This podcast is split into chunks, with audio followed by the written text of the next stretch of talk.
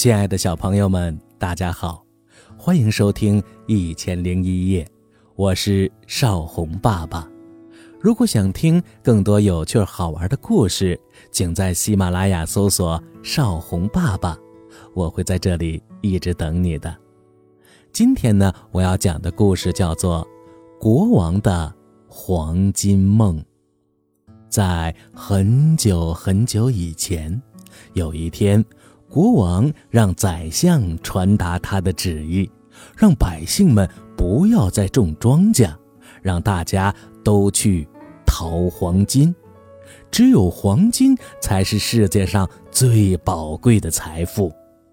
宰相说：“这恐怕做不到啊，因为能种出庄稼来的土地不一定能淘出黄金来。”国王说：“书上都说了。”遍地黄金，黄土变金，这难道会有错吗？宰相说：“那仅仅是形容啊，不是真的。”国王说：“不是真的，那怎么会有形容呢？你敢蒙骗寡人吗？”宰相说：“不敢，不敢，陛下呀，我只是和您，和您说不清楚啊。”哎。不用你说清楚，国王说了，你只要按我的旨意办就行了。宰相又问他：“那要是到时候逃不出黄金来怎么办呢？”国王说：“哼，如果逃不出黄金来呀，我就要把这监狱造得像国家这么大，把你们通通都关进去。”呃，陛下，还是请您。收回您的命令吧。哦，为什么呀？要是把监狱造的跟国家一样大，陛下，那您不也就成了囚犯了吗？哎，寡人金口玉言，岂能收回成命啊？呃，好吧，那臣遵旨就是了。哼，不仅仅是遵旨。而是一定要逃出黄金来，否则，你难道要寡人也成为囚犯吗？呃，不敢，不敢，陛下。最后呢，国王的旨意呀，就传送到了县官那里，县官就不让老百姓种庄稼，把农田都给毁掉了，挖成了大坑，在里面找金子。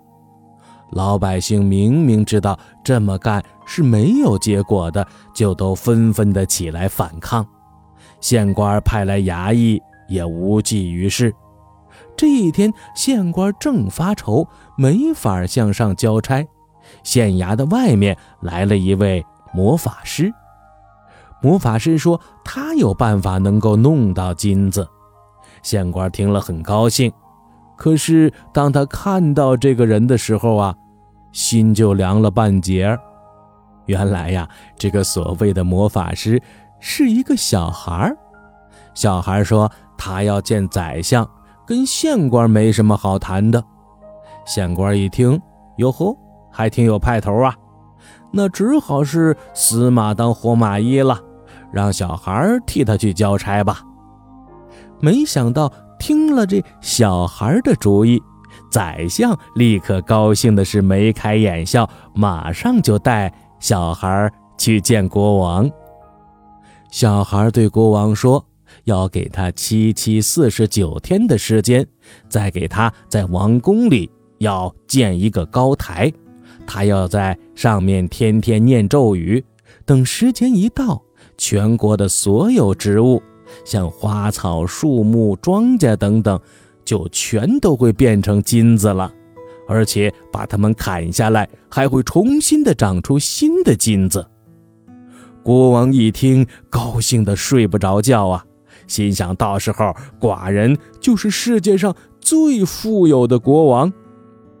小孩最后还有个条件，那就是在第四十八天，国王和王宫里的人就都不能出门了。连王宫的院子里也不能去，否则这个法术就不灵了。国王说：“好啊，不就是一天吗？再多几天也没关系，为了得到金子嘛。”到了四十九天的一大早，国王就按耐不住了，天一亮就出了门。宰相和这个小男孩早就等在那里了。出现在国王面前的是一幅奇异的景象：王宫里的一切，除了建筑，都成了金子。国王高兴的呀，差一点就晕过去了。他对小孩说：“你为寡人做了一件天大的好事，寡人应该怎样的奖励你呀？”小孩说：“我不要别的。”您只要每年给我三百六十斤粮食就行。国王一听就很高兴啊，粮食那算什么呀？行啊，他吩咐宰相马上去办。宰相却说：“这个我我办不到，因为仓库里的粮食啊没有了，新的粮食还没有打下来就变成金子了。”国王说：“你怎么这么蠢啊？有金子还愁没粮食吗？让人骑上寡人的马到国外去买吗？”宰相说：“可是陛下这也办不到，因为马是要吃草的，而所有的草都变成金子了。马不吃草，到不了国外就饿死了；吃了金子，也同样会死的。”他们正说着，宫女们端来了。吃的东西，这碗里的蔬菜、水果和馒头也都变成金子了。国王一看傻眼了：“啊，让寡人吃吃这个吗？”